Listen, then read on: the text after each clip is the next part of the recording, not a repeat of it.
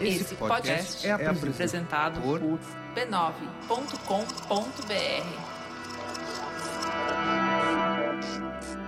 Oi, tudo bem? Chegou o tão esperado episódio bônus do Põe Estante. A gente traz dessa vez uma conversa quentíssima sobre um livro mais quente ainda que acabou de sair do forno. A Vida Mentirosa dos Adultos é o novo romance da escritora italiana Helena Ferrante.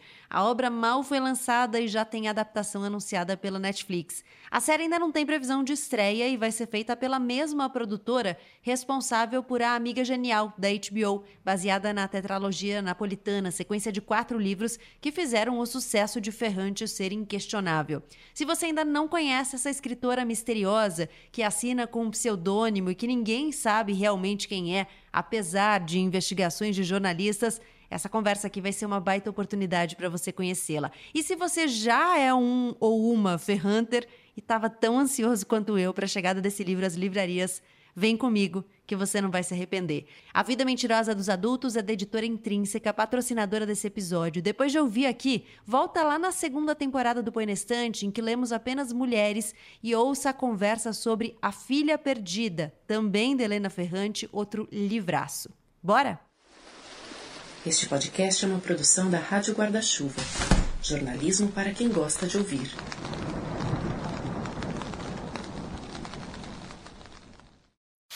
Dois anos antes de sair de casa, meu pai disse à minha mãe que eu era muito feia. A frase foi pronunciada a meia voz, no apartamento que meus pais, recém-casados, compraram na Rione Alto, no topo da via San Giacomo dei Capri. Tudo, os espaços de Nápoles, a luz azul de um fevereiro gélido, aquelas palavras, ficou parado. Eu, por outro lado, escapei para longe e continuo a escapar também agora, dentro dessas linhas que querem me dar uma história, enquanto na verdade não sou nada nada de meu, nada que tenha de fato começado ou se concretizado. Só um emaranhado que ninguém, nem mesmo quem neste momento escreve, sabe se contém o fio certo de uma história ou se é apenas uma dor embaralhada, sem redenção. Giovanna é uma adolescente que está começando a ver o mundo com os próprios olhos, sem a mediação dos pais. É filha de Nela e Andréa, professores que prezam por uma vida calcada na racionalidade, na intelectualidade e em uma elegância burguesa, talvez com traços de higienismo. É quando a menina, também narradora, começa a espiar os genitores com mais atenção que a imagem que construiu deles de pequena passa a se desfazer.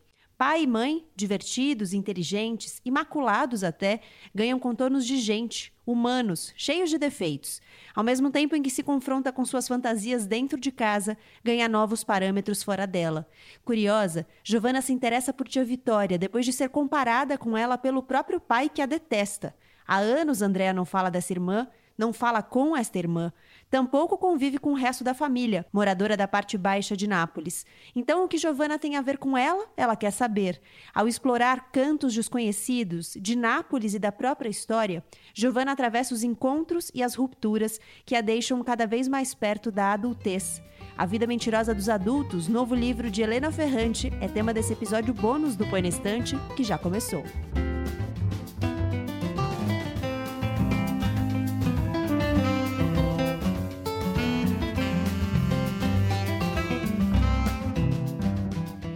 Bem-vinda, bem-vindo a esse episódio bônus do Põe Estante. Aqui cada episódio trata de um livro, sempre numa conversa três. Eu convido duas pessoas para trocarem comigo as impressões, ideias, questões sobre uma obra. E nesse episódio a gente fala sobre o livro novo da Helena Ferrante, italiana, escritora que usa esse pseudônimo. É uma verdadeira febre entre leitoras e leitores brasileiros. Quem me acompanha no Instagram, no arroba Põe Estante, sabe que eu sou uma Ferranter, sou uma leitora de tudo que Helena Ferrante escreve. A Vida Mentirosa dos Adultos, da editora Intrínseca acaba de chegar às livrarias aqui no Brasil, já tinha chegado com exclusividade para os assinantes do Intrínsecos, que é o clube do livro da editora com uma assinatura mensal, e agora também disponível nas livrarias para todo mundo.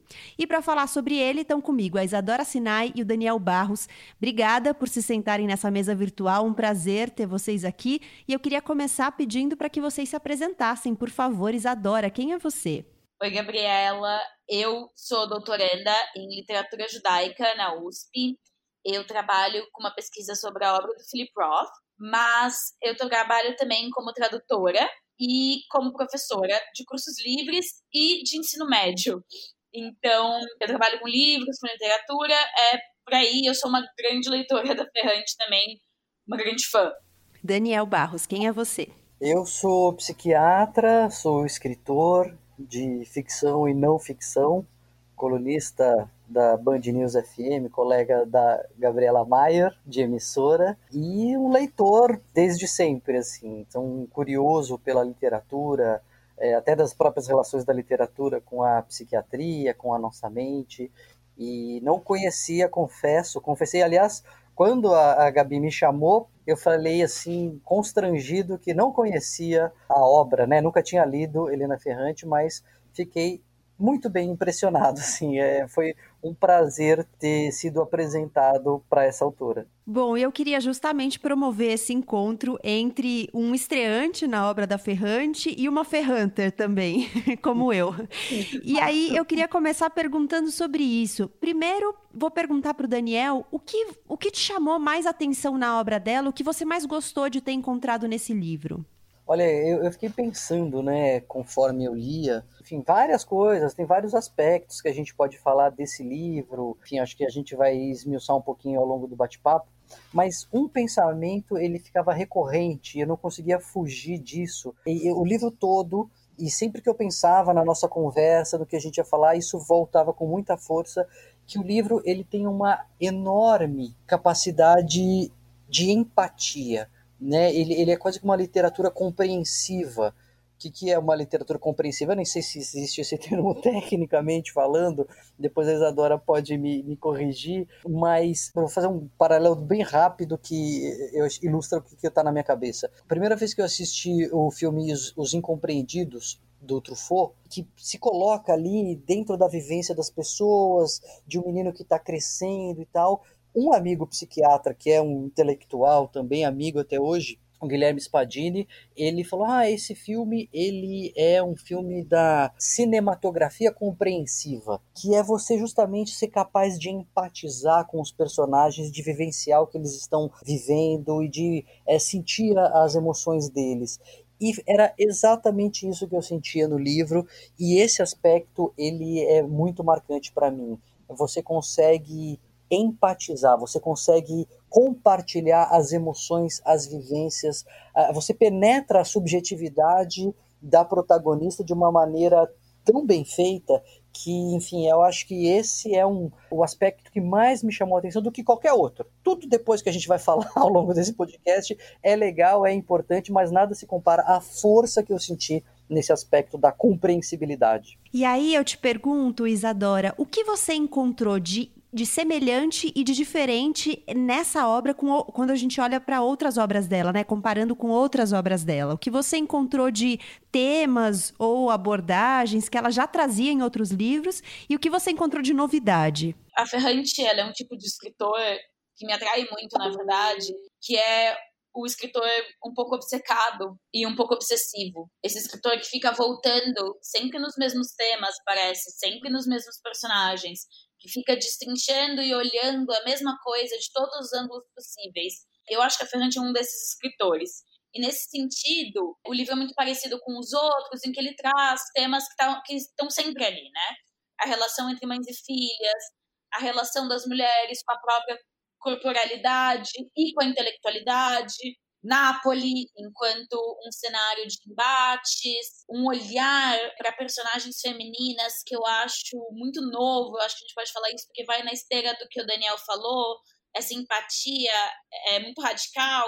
Eu acho que a Ferrante traz de novo é a possibilidade da gente poder viver tão colada a personagens mulheres que são tão ordinárias. Eu acho que essa é a grande novidade dela no cenário literário. E aí o que eu acho que esse livro traz, é, de novo, eu acho que é um, a personagem adolescente, a maior parte dos protagonistas da Ferrante são adultas, e a gente tem um, um pedaço grande da tetralogia em que a gente tá com a Helena adolescente, mas na tetralogia o retrospecto é muito marcado, o fato de que a gente está é, na companhia de uma Helena adulta contando sobre a adolescência dela, isso é muito marcado. Enquanto eu acho que nesse livro também fica implícito que a gente está ouvindo essa história no futuro, mas essa sabedoria do que está por vir é menos clara.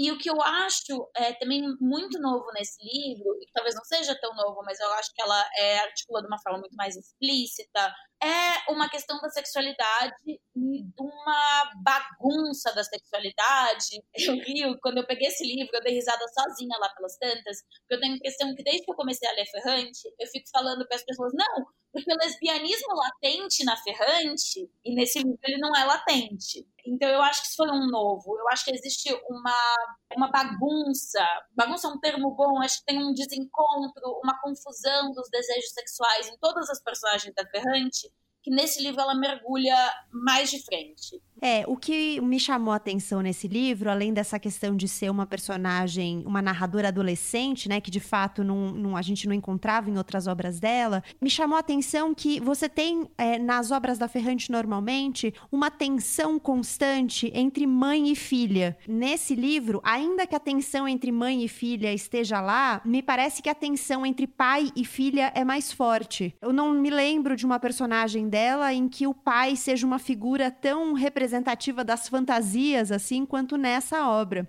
E aí, a, a Ferrante é uma autora que escreve muito, eh, tem muito de psicanálise, né, no que ela escreve, e eu fiquei pensando, assim, como a, essa história vai se guiar, né? Como é, essa história da vida mentirosa dos adultos vai ser construída no livro.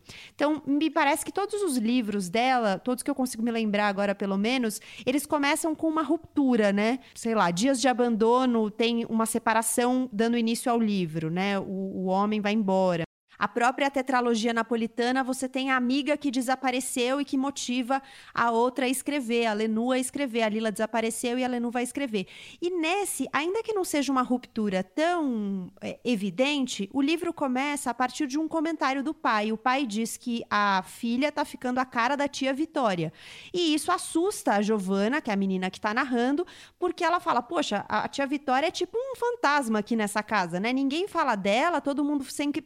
Quando fala dela, fala de uma forma muito negativa. Por que, que eu pareço com ela, né? E aí ela começa a tentar ir atrás das histórias da família. E, e aí eu falei, mencionei a psicanálise porque eu fiquei pensando no seguinte: quanto de coisas, comentários que a gente ouve quando, quando nós somos pequenos, crianças, né, não vão nos moldar como seres em construção a partir de então, e às vezes a gente nem se dá conta, porque aqui ela está falando de um processo super claro, né, super consciente, em que ela enxerga que foi esse o momento que deu origem a uma série de desdobramentos. Mas quantos desses comentários não nos moldam e a gente nem sabe, né, que estão nos, nos moldando? É, e, e sobretudo para quem tem filho, essa é uma passagem aterradora do livro, porque a gente pensa, né? Nossa, é verdade. Os comentários que a gente faz, a gente esquece que as crianças estão lá ouvindo, e no caso ela já nem é criança, enfim, ela está nessa transição aí da adolescência.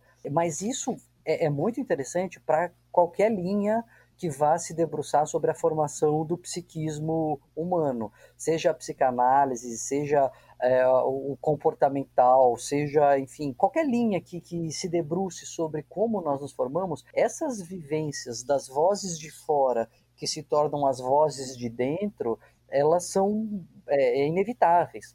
Né? A gente realmente vai captando e vai absorvendo e vai ouvindo e muitas vezes vai acreditando. E aquela vozinha que fica dentro da nossa cabeça é: você é feio mesmo, você não presta mesmo, é, ou você tem dedo podre para escolher homem, enfim. Uhum. Aí você escolhe né, a, a sua. É, foram vozes de fora. Né, foram vozes de fora que foram sendo introjetadas. E é muito interessante esse momento da ruptura. Porque ela não fala só que ele tá ficando a cara da tia Vitória, ele fala que ela é feia, né? Que ela tá ficando feia e a cara da tia Vitória. E essa feiura vai ter vários desdobramentos, né? Se é uma feiura realmente física, se é uma feiura de espírito, mas tem uma beleza por trás dessa autenticidade que deixa ela feia, vai se desdobrar ao longo do livro todo, né?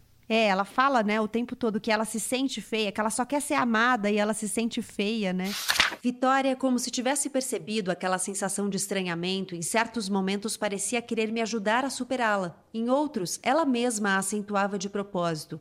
Nossa, exclamava, veja, nossas mãos são iguais, e as encostava nas minhas. Polegar contra polegar, seu toque me emocionava, eu sentia vontade de abraçá-la apertado ou recostar-me ao seu lado com a cabeça sobre seu ombro, sentir sua respiração, sua voz bruta.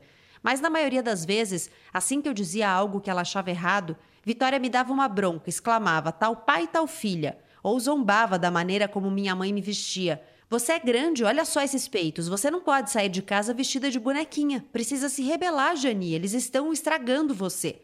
Então recomeçava a ladainha de sempre. Olhe bem para eles, olhe bem para os seus pais, não se deixe enganar. Era algo muito importante para ela, e toda vez que nos encontrávamos, insistia para que eu lhe contasse como eles viviam. Contudo, como eu me limitava a informações genéricas, logo ficava emburrada, zombava de mim com maldade ou ria de maneira ruidosa, escancarando aquela boca grande. Ela ficava exasperada quando eu me limitava a contar o quanto meu pai estudava, como era respeitado, que haviam publicado um artigo seu em uma revista famosa e que minha mãe o adorava porque o achava bonito e inteligente, e que os dois eram talentosos. Ela revisava e muitas vezes reescrevia histórias de amor escritas especialmente para mulheres. Sabia tudo, era muito gentil. Você gosta deles, Vitória dizia roxa de rancor, porque são seus pais, mas se não conseguir perceber que são gentalha de merda, vai virar merda que nem eles, e eu não vou mais querer ver você. Para deixá-la contente, uma vez eu disse que meu pai tinha muitas vozes e as modulava de acordo com as circunstâncias. Ele tinha a voz do afeto, a voz imperiosa, a voz do gelo, todas em um lindo italiano, mas também tinha a voz do desprezo, igualmente em italiano, embora às vezes também em dialeto, e a usava com todos os que o incomodavam, em especial com os comerciantes trapaceiros, com os motoristas que não sabiam dirigir, com as pessoas mal educadas.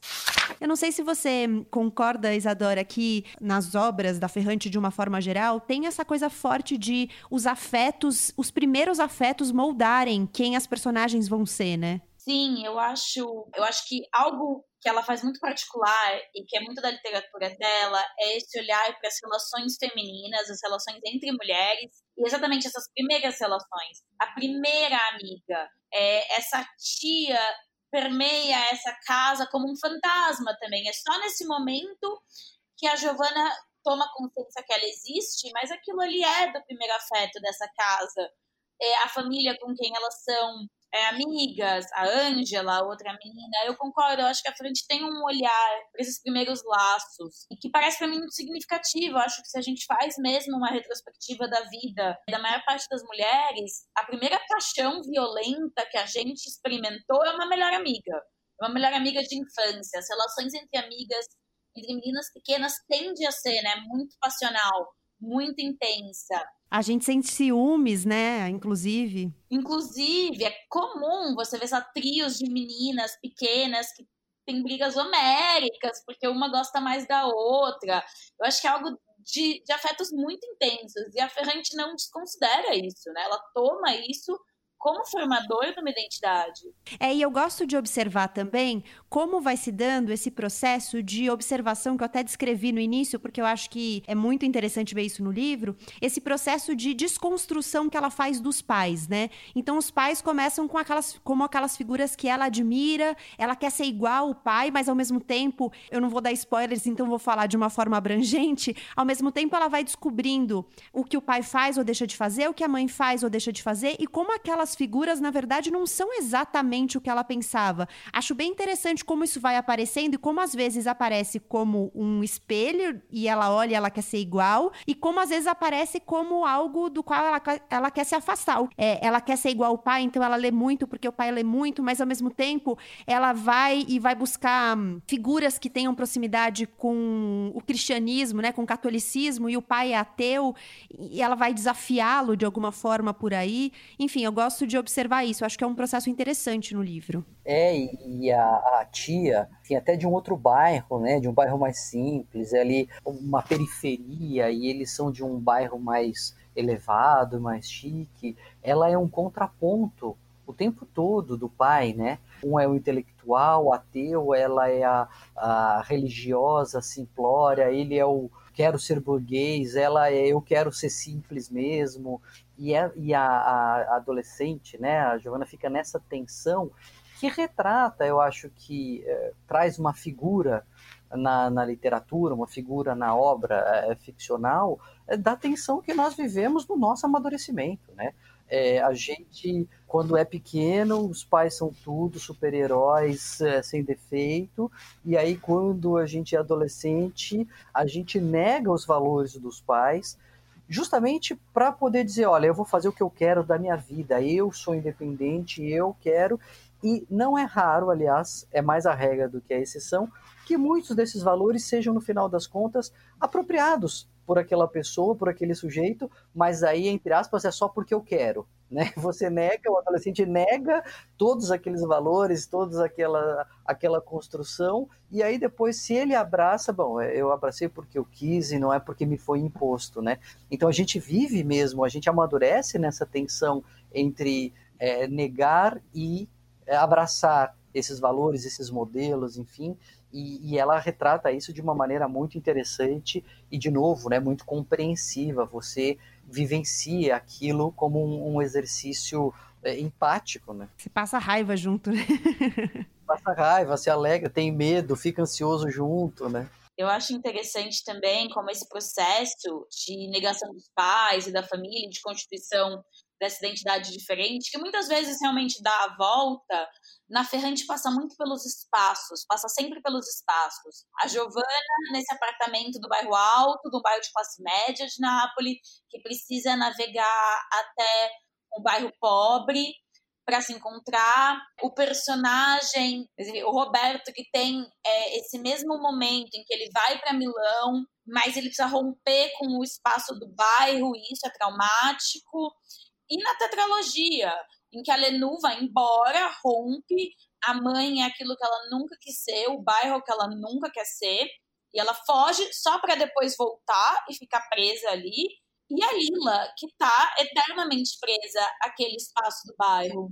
Como um leitor inocente, no sentido de é, virgem de ferrante, né? Chegando assim é, nesse universo despreparado, e eu não sabia nem quem era a autora, fiz questão de nem ler nada sobre ela. Depois que eu fui descobrir, enfim, a história do pseudônimo e tal, porque eu cheguei realmente totalmente desarmado, assim, e me chamou muito a atenção, isso que a Isadora está falando, do uso do espaço. Não só dos polos opostos, do bairro chique e do bairro periférico, como as travessias né, a, a, travessia interna dela é também representada nessa travessia física e às vezes ela para no meio do caminho porque ela realmente também está parando no meio do caminho e ela faz outras visitas ali.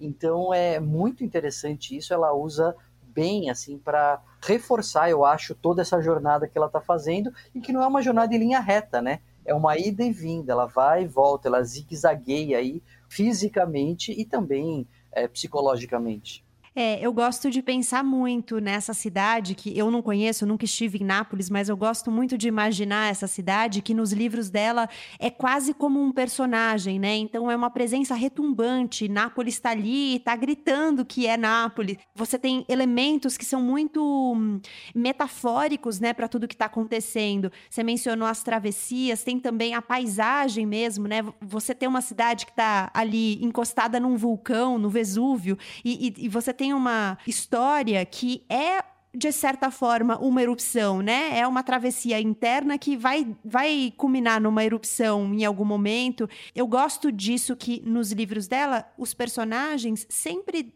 me parecem que estão à beira dessa erupção.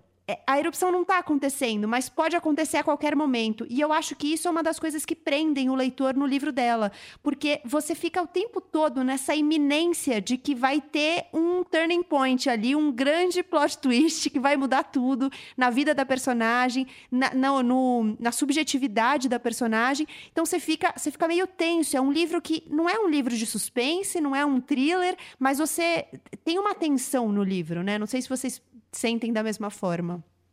É, eu senti isso o tempo todo. o tempo todo eu sentia essa. É, e agora, né? Ele tem uma coisa do. É muito sutil, porque ele não é o cliffhanger, né? Não é o, o, o cara pendurado no precipício lá no final do, do episódio que você fica ansioso para ver o próximo episódio. Será que ele vai cair ou não do precipício? Uhum. Mas ele tá, ele tá passeando na beirada ele tá passeando na beirada e ele sabe ali que tem um lugar que bate vento, tem um lugar que tem umas cascas de banana por ali, e você fica pensando, vai pisar, não vai pisar, vai cair, não vai cair. Essa tensão é, é muito interessante e ela envolve, né? Eu posso até é, confessar aqui para os ouvintes que quando a Gabi me chamou e eu vi o tamanho do livro e o prazo que eu tinha, eu falei, não vai dar Gabi, eu não vou conseguir, o livro é muito grande, eu não sou um leitor rápido, é, então eu acho que não vai dar, mas nossa, o livro passou voando, assim, a minha esposa falou, mas você já acabou, eram quase 500 páginas, porque ele tem isso de você ir devorando as páginas, uma depois da outra. Eu tive essa impressão com esse livro também, que eu comecei a ler, e a minha primeira sensação nas primeiras páginas foi, tá, alguma tragédia vai acontecer aqui, alguma coisa vai dar muito errado. E a Giovana vai caminhando, caminhando nesse percurso e essa sensação foi aumentando para mim. De uma hora essa coisa vai explodir. Alguma hora alguma coisa vai dar errado, sim, em proporções trágicas.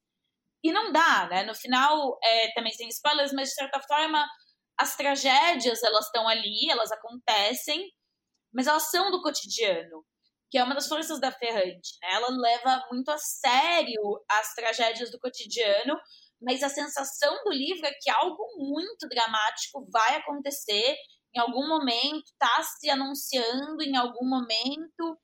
É, nesse sentido, esse livro ele é mais realista ou ele é mais contido do que livros anteriores da Ferrante. Eu convenço as pessoas a lerem a tetralogia sempre falando: ah, não, é um novelão, um grande novelão várias reviravoltas, as, as pessoas vêm e vão, triângulos amorosos, assim, novela.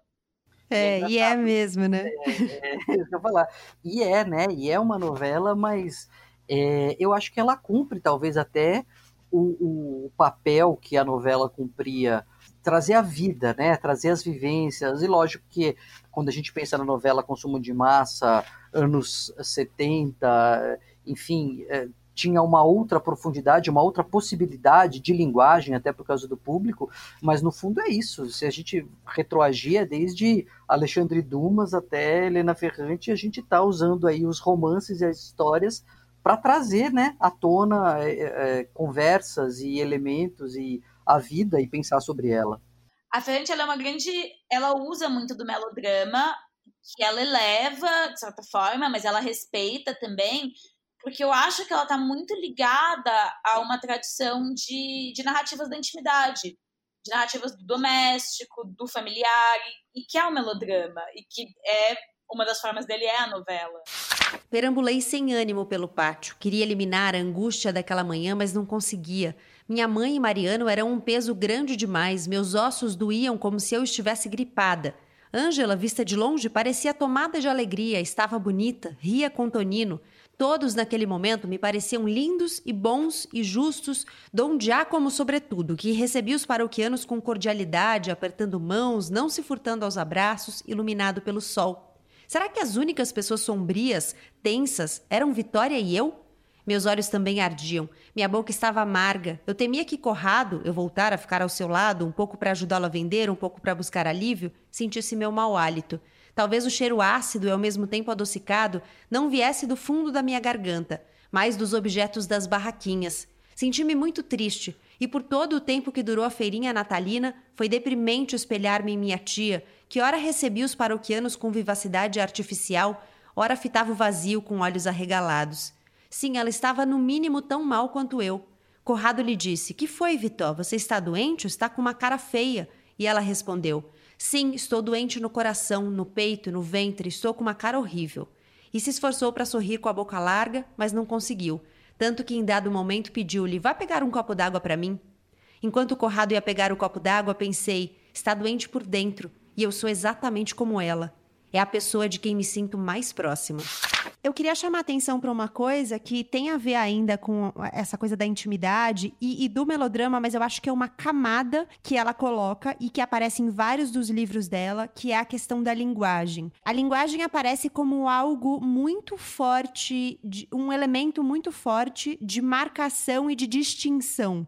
Então, nesse caso aqui, a língua mesmo, né, o idioma. Então, o dialeto napolitano, ele é proibido na casa da Giovana. Os pais que são intelectualizados, que são professores, eles não falam em dialeto, o dialeto é proibido. A primeira vez que eles vão usar o dialeto na casa é quando ela tira uma nota ruim na escola. Então, eles usam o italiano, o italiano polido. Quando ela vai para o Baixo Nápoles ali, né, que ela vai visitar a tia, que ela vai visitar a família, lá eles falam dialeto e às vezes o dialeto é para ela também um, um, uma ferramenta ali nessa, nesse desafio para os pais, então ela usa o, o dialeto para desafiar, mas para o pai dela é uma marca de distinção, né? Ele não quer ser igual à família, então uma das coisas que vai diferenciá-lo da família é o fato dele falar italiano, dele, dele falar o italiano formal. E, e, isso aparece em vários livros dela, não só aqui, né? Na própria tetralogia napolitana, a Lenu, que é a narradora, Helena Greco, ela vai fazer também essa distinção. Então, ela é a pessoa que sai de casa, sai do bairro onde se usa o dialeto, onde é tudo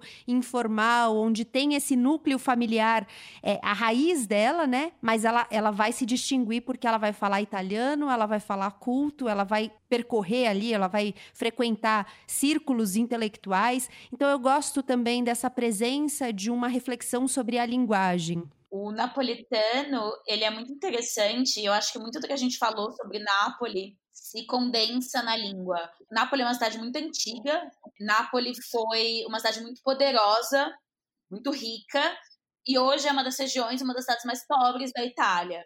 Mas o napolitano é curioso porque ele tem uma história literária muito grande, muito rica, muito ampla e que foi se perdendo, que foi sendo esquecida por uma questão de status e por uma questão de orientação do eixo cultural da Itália para o norte. E eu acho que a Ferrante ela é consciente disso. E quando ela cria esse personagem, que é o pai da Giovanna, que é no fundo um grande hipócrita, e que é esse homem culto, esse homem que se pretende muito culto, muito literário, muito entendido de todas as coisas e que trata essa língua e essa cidade que tem uma história muito antiga, muito rica, como nada. Como se isso não importasse, se é algo que eu jogo fora e eu falo italiano e é isso. E essa reapropriação do dialeto, da língua da cidade, é parte da formação intelectual da Lenu, da Helena Greco, na formação dela enquanto uma escritora é, renomada, importante na tetralogia.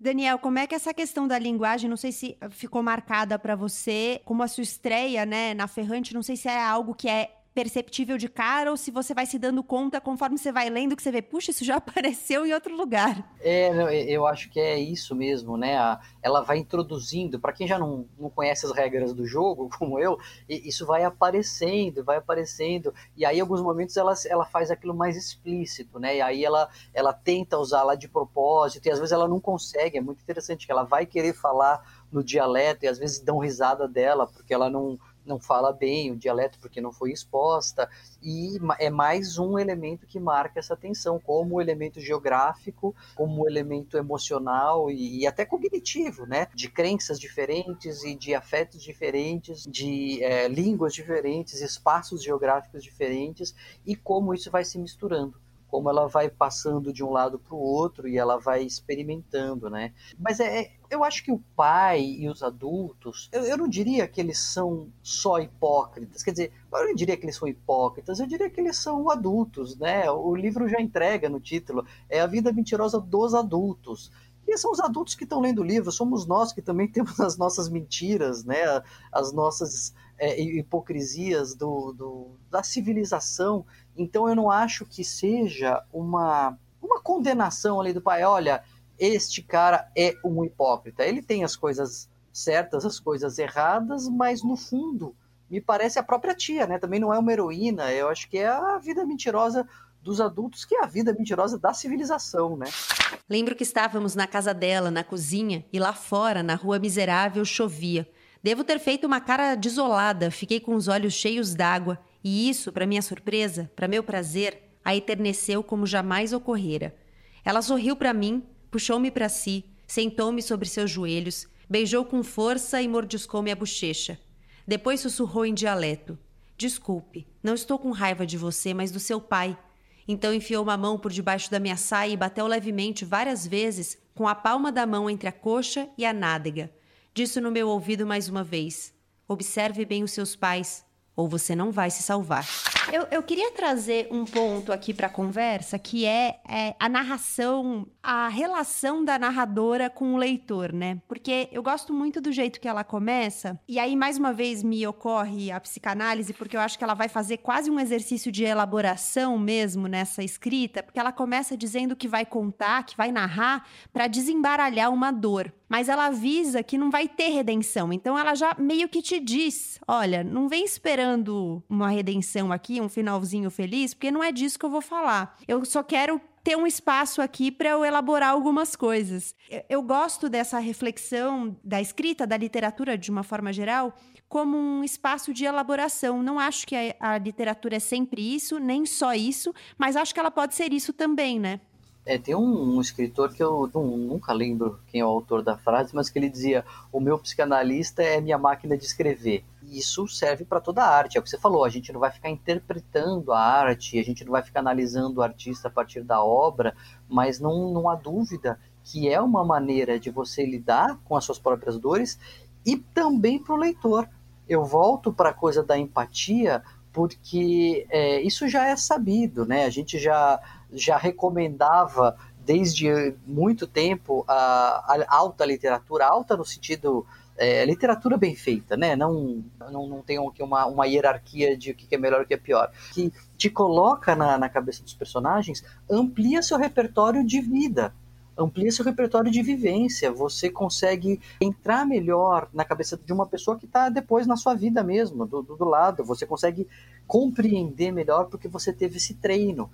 Você não, não consegue, quer dizer, você consegue a partir desta vivência da literatura extrapolar para sua vida. O, o, Freud dizia, né, que o, o bom, o bom terapeuta não pode fugir do, de, um, de um escritor e o bom escritor também não pode fugir do terapeuta, como as coisas são imbricadas nessa compreensão do ser humano.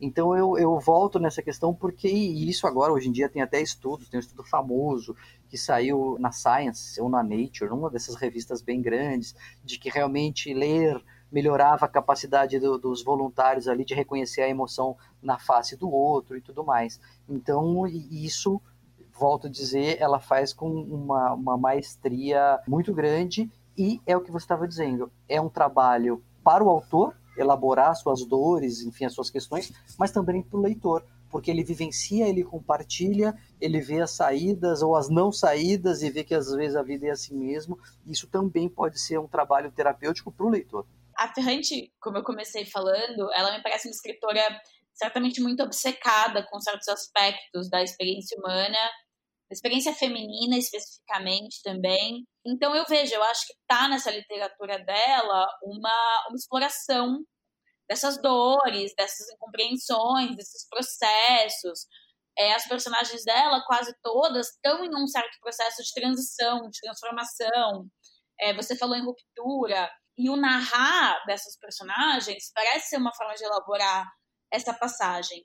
Ao mesmo tempo, eu acho bastante curioso dois aspectos da Ferrante autora, que é, um, claro, o apagamento da figura dela, a gente não sabe quem ela é, então a gente não tem como fazer aquelas elucubrações que todo mundo adora fazer sobre o quanto é autobiográfico e o quanto não é, ao mesmo tempo que a principal protagonista dela tem o mesmo nome que ela escolhe para ela. E essas duas escolhas são escolhas deliberadas, que ela se chama Helena Ferrante e que a protagonista dela se chama Helena Greco, nenhuma dessas escolhas é por acaso. Então, existe também apesar do apagamento da escritora, a criação de uma identidade entre narradora e, e autora, mesmo a nossa autora sendo essa figura invisível, misteriosa, enigmática. Então eu acho que a Ferrante ela cria um espaço de investigação muito interessante em que ela se tira completamente de cena,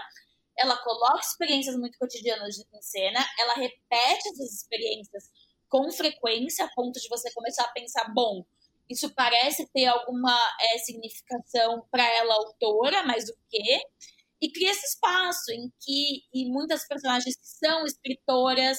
Nesse livro a gente tem a Ida, que é uma personagem secundária, mas que aparece no final como a narradora de todas essas histórias que estão acontecendo.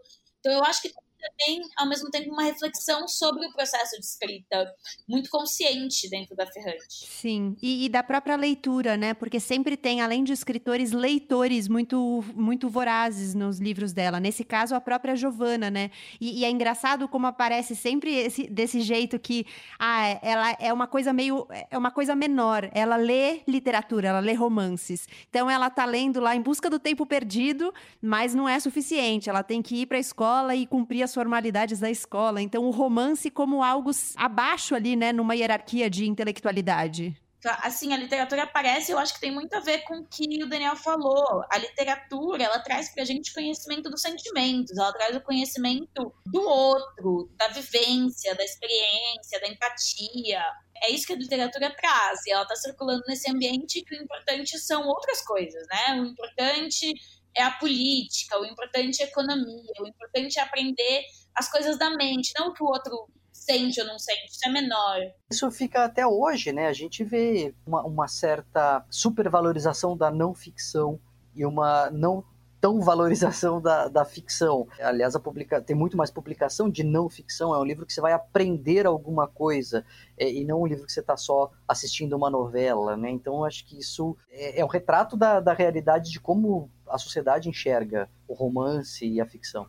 É que eu acho que vem também de uma construção um pouco utilitarista, né? Que é para que eu vou fazer isso? Vai me servir de quê, né? Então, se não te servir para, sei lá, colocar no currículo para você ter uma habilidade extra na execução de uma tarefa produtiva, não te serve. É quase como isso, né? A gente e aplica isso para tudo, para ciência, para as artes, né? Então, eu acho que talvez venha um pouco dessa construção, tenho a impressão. Se não dá para colocar no Lattes, não vale, né? No, no não currículo Lattes, que é o, o currículo dos acadêmicos se não, se não dá para pôr no Lattes, então é melhor não fazer, você está perdendo tempo. Tem também um aspecto, faz um tempo atrás até eu li uma matéria, foi no Guardian, aquele jornal inglês muito interessante, sobre como a leitura de ficção é historicamente uma atividade feminina. E embora os autores da alta ficção sejam tradicionalmente homens, né? As leitoras da ficção são quase sempre mulheres e sempre foram. E eu acho que isso também, é, por como a gente hierarquiza, né? Os espaços, habilidades dentro de uma sociedade que é machista, a ficção cai para esse lugar de atividade de mulher, de atividade do doméstico. E a Ferrante é uma grande subvertora dessa ideia enquanto leitora e enquanto escritora. Ela não só faz uma alta literatura, ela faz uma alta literatura do doméstico. É disso que ela fala. Uhum. É, eu acho isso maravilhoso mesmo. Foi uma bela tarde. Ida quis ler para mim algumas de suas poesias que achei muito bonitas. Ela me abraçou com muita força quando comentei a respeito entusiasmada. Queixou-se da escola, chata, vexatória, o maior obstáculo à livre manifestação da sua vocação literária. Prometeu que me daria para ler um longo romance inspirado em nós três, se tivesse tempo para terminá-lo.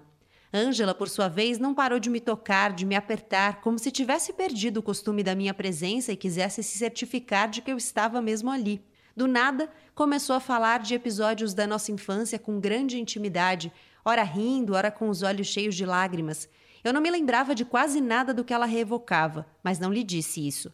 Assenti todo o tempo, ri, e às vezes, vendo-a tão feliz, fui tomada por uma nostalgia verdadeira de um tempo que eu considerava terminado para sempre e mal exumado por sua fantasia afetuosa demais.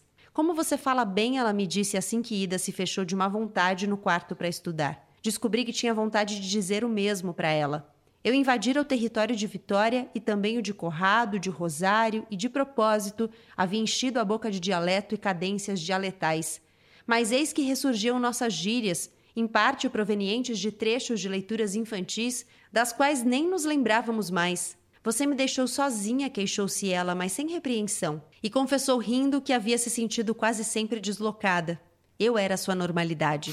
Vou aproveitar para falar da Ferrante um pouquinho. Ela é uma escritora que assina com esse pseudônimo. Helena Ferrante não é o nome verdadeiro dela. Eu não vou entrar no mérito de quem ela é, porque eu fiquei muito pistola com aquele jornalista que foi atrás e tentou descobrir quem ela é. Eu não queria saber quem ela é. É, eu acho que nem vem ao caso, porque a obra dela supera de fato essa questão, mas eu gosto dessa quase performance, né? Essa ausência como uma performance. Então, ela estourou com a tetralogia napolitana, vendeu mais de 12 milhões de livros no mundo todo. São quatro livros que têm essas duas personagens principais, a Lenu e a Lila, virou série, inclusive na HBO, Amiga Genial. Ela também tem outros livros publicados aqui no Brasil, A Filha Perdida, Um Amor Incômodo, Dias de Abandono, Uma Noite na Praia. E tem um livro que eu gosto muito de pensar sobre ele, porque ele é um livro tido como um livro de não ficção, que é o Franto Malha, mas é curioso você pensar o quanto é não ficção esse livro sobre uma autora que, em tese, não é que ela é fictícia, né? Mas ela é um pseudônimo, então você não, não dá para você saber o quanto é não ficção. Me parece mais uma construção sobre uma personagem real, sabe? E ela faz disso uma um, quase que um, uma postura mesmo, né? Muito interessante está falando, porque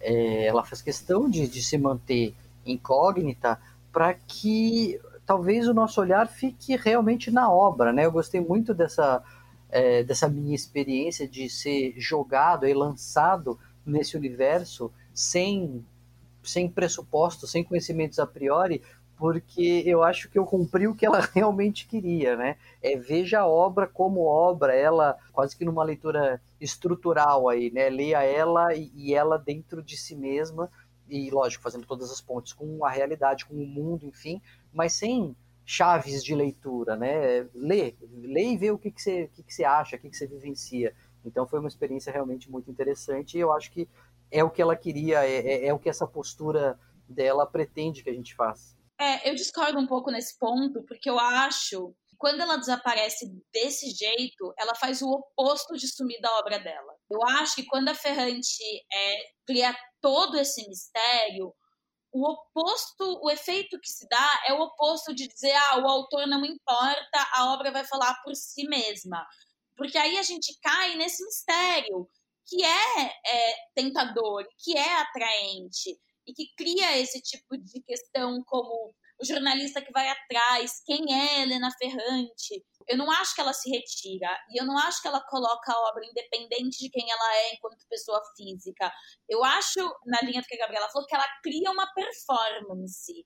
Ela cria uma performance de escritora, que aí talvez seja a escritora pura, a escritora que existe apenas enquanto escritora, e não enquanto outros papéis que a pessoa física ferrante certamente tem, esposa, mãe, professora, tradutora, a gente não sabe.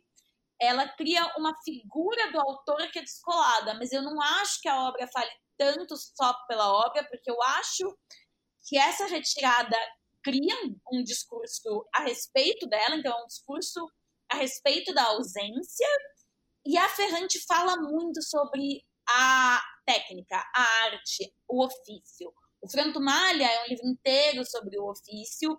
Ela tem uma coluna no Guardian, no jornal inglês, sobre isso. Então, eu acho que ela é uma escritora que fala muito sobre escrever. Eu acho que o efeito maior dessa ausência é tentar, talvez, apagar de fato as outras funções que ela acumula enquanto pessoa mas deixar em evidência a escritora, o ser humano fazendo escolhas literárias, que é ela. Achei interessante, é isso. É, eu acho que era um pouco o que eu estava sentindo, mesmo mais nada como a profissional falando, né? Marcar a sua ausência mostra que ela é importante, né? Só que é isso, é a escritora. A gente não vê, não sabe as outras agendas que ela tem, né? Não sabe se é uma ambientalista, se, enfim, sabe os outros as outras variáveis do CPF dela, né, da pessoa física. Então, aí isso realmente não vai para a obra, mas que de fato a presença da escritora está ali o tempo todo, tanto que a gente fala da Helena Ferrante o tempo todo, tem até o fã-clube aí, né? Já que a Gabi é quase a presidente. Não, eu tô longe, tem gente bem mais ferranta que eu, viu? E, e, quem se interessar por essa discussão, tem um livro da Fabiane Sex, uma psicanalista que pesquisa a obra da Ferrante, o trabalho dela chama Uma Experiência de Ausência, justamente porque ela vai olhar não só para as ausências nas obras, mas para a ausência da autora, a relação disso com a obra é bem interessante. Bom, a gente já precisa caminhar para o fim. Eu queria perguntar para vocês quais são as considerações finais, o que vocês diriam a leitores de Ferrante a novos leitores de Ferrante. Bom, eu só posso recomendar que, assim, quem não leu, leia. É um, é um universo que vale a pena conhecer. Lá no começo desse nosso episódio eu dei o spoiler e é não spoiler do livro, o spoiler da minha da minha percepção e volto a ela. Eu sim, tem todos esses aspectos que eu acho legais da escrita, da, da transição, de Nápoles, mas é fantástico para você experimentar outras vidas. A literatura tem isso, a arte tem isso de forma geral, mas a literatura tem isso de particularmente mais forte. Ela te possibilita viver outras realidades sem sair do seu sofá. É como se você realmente penetrasse num outro universo e vivesse uma vida diferente da sua. E no caso nosso, brasileiros, muito diferente. No meu caso, de homem adulto, muito diferente ainda, né? De uma adolescente de Nápoles. Esse mergulho e essa possibilidade de uma viagem é, geográfica e psicológica, enfim, é mais do que recomendável e eu faço votos aí para que mais pessoas conheçam é, essa autora e vivam essa experiência. É, eu só posso reforçar que leiam a Helena Ferrante. Acho que ela é uma das grandes autoras contemporâneas. Eu acho que a literatura dela pega em muitos nervos do que é a literatura contemporânea. Ela é, ao mesmo tempo, extremamente autorreferente e extremamente complicada formalmente, ao mesmo tempo que lê como um livro de entretenimento, ao mesmo tempo que você pega e devora os livros dela.